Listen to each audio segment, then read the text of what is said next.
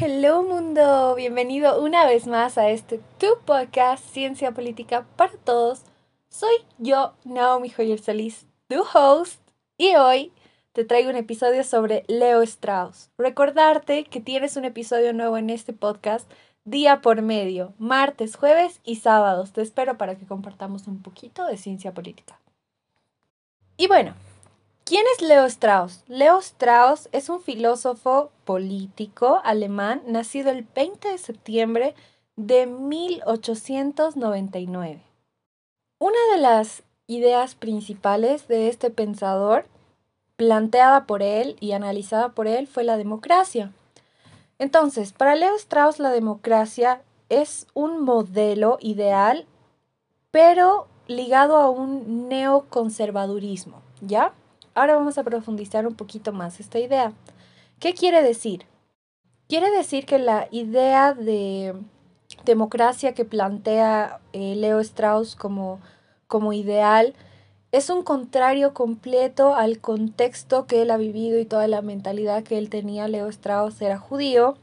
Entonces, con todo el daño que había hecho el, nazismo a, Alemania y por otro lado el comunismo soviético, eh, nos dice que la democracia ligada a un neoconservadurismo es la mejor forma de representar un antagonismo ante el nazismo y el comunismo soviético, ¿no?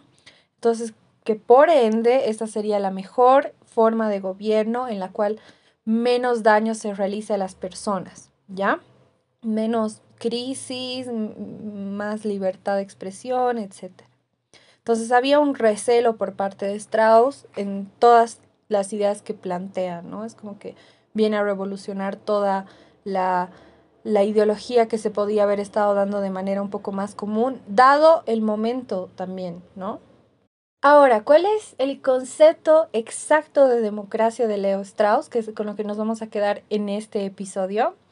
Y es que la democracia está creada y compuesta por una moral universal y no una revelación divina. Esta alberga dentro de sí misma un conjunto de diferentes tendencias religiosas de, libertad de expresión, de libertad de pensamiento y la capacidad de albergar diferentes ideologías dentro de la misma, todas antagónicas entre sí y no hay ninguna verdad dicha, ¿no? Todos tienen la libertad de pensar como quieran, no solamente en un tema filosófico, político, sino sobre todo en un tema religioso, ¿ya? Por eso su definición de democracia va más hacia lo a lo religioso, porque bueno, como les comenté, Leo Strauss era judío y bueno, pues sale de todo esto y obviamente estaba buscando un pensamiento que no cause tanto daño cuando uno piensa diferente.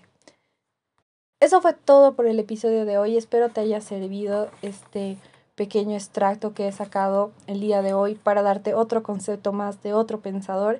Espero te haya gustado, lo disfrutes. Te espero en un próximo episodio. Que estés muy bien. Bendiciones. Chao, chao. Sometimes I just don't know what to do.